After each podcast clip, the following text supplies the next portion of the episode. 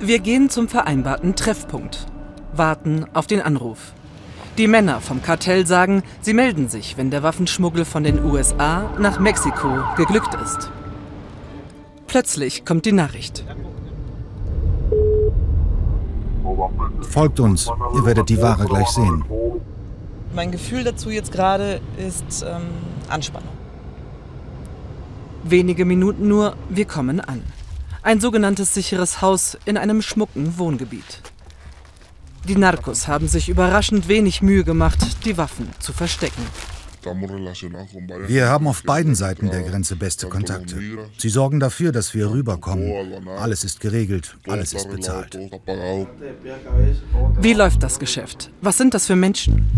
Das Kartell ist bereit, uns einen Einblick zu geben, weil es ihnen gefällt, ihre Seite der Geschichte zu erzählen. Juan will heute die Waffen an seine Kunden übergeben. Die wollt ihr um... Um zu töten, für was auch immer. Juan fasst Vertrauen, zeigt uns auch das Crack, das gleich nach Los Angeles geliefert werden soll. Seine kriminelle Karriere beginnt mit 18 Jahren. Er spezialisiert sich auf Drogen, Menschen und Waffenhandel. Es ist leichtes Geld. Ein schnelles Leben, Frauen, Drogen, Autos, Luxus. Ein einfaches Leben im Rausch? Nicht wirklich. Etwa 45.000 Dollar liegen auf dem Tisch. Wenn die Ware gestohlen wird, die Polizei sie findet, er ist verantwortlich. Es ist ein schwieriges, verrücktes Leben. Du kannst nicht schlafen, du denkst immer darüber nach, dass dich jemand umbringt.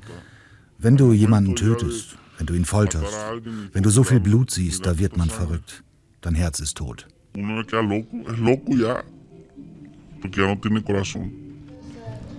Juan sieht sich selbst als Geschäftsmann, der lediglich den Drogenhunger der Amerikaner bedient.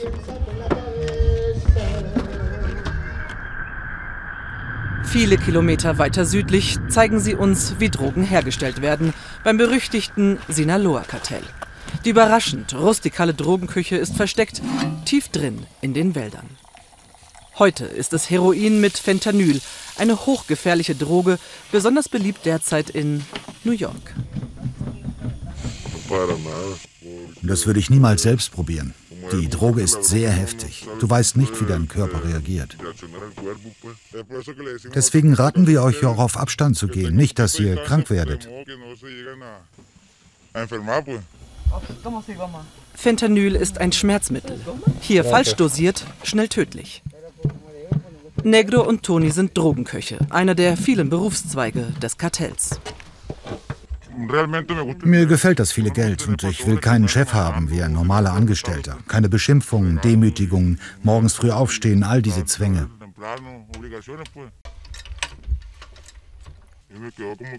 Es ist genauso, wie ich es wollte. Wie Kaugummi. Das Zeug soll in die Adern gespritzt werden. Es ist die Verantwortung derer, die es konsumieren. Da drüben sind an dieser Droge schon viele Menschen gestorben, aber wenn Sie weiter darum bitten, werden wir sie Ihnen auch weiterhin schicken. Ist das Heroin-Fentanyl-Gemisch getrocknet, wird es exakt abgepackt. Jedes Gramm ist Geld wert. Für die Grundstoffe zahlt Negro 2000 Dollar. In den USA ist ein Kilo dann 35.000 Dollar wert. Der Dealer wird mir demnächst sagen, ob der Stoff gut bei seinen Kunden ankam. Und wenn Sie mehr wollen, dann habe ich mehr Arbeit.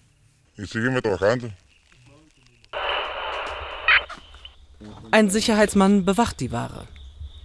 Heute noch gehen die Drogen nach Sinaloa, werden von dort an die Grenze geflogen, dann in die USA geschmuggelt, immer von verschiedenen Personen. Jeder wird dafür bezahlt, auch die Grenzbeamten.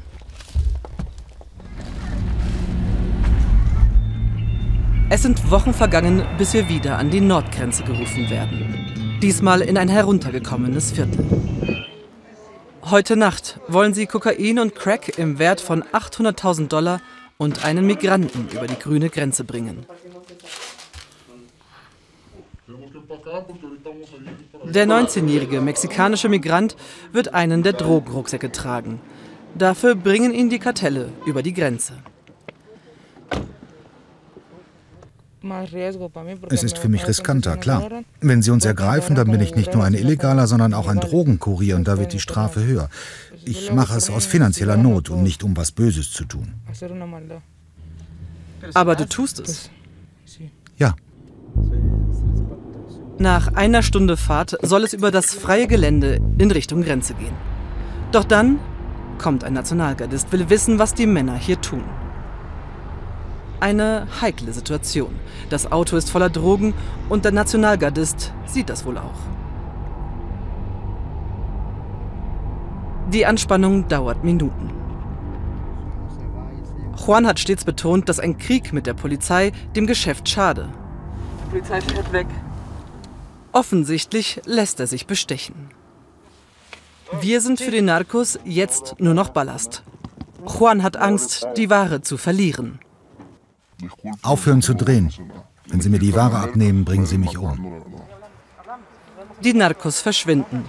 Die Drogen seien über die Grenze gekommen, sagen sie später. Das Geschäft geht weiter, um ihre Geldgier und den Drogenhunger der Amerikaner zu befriedigen.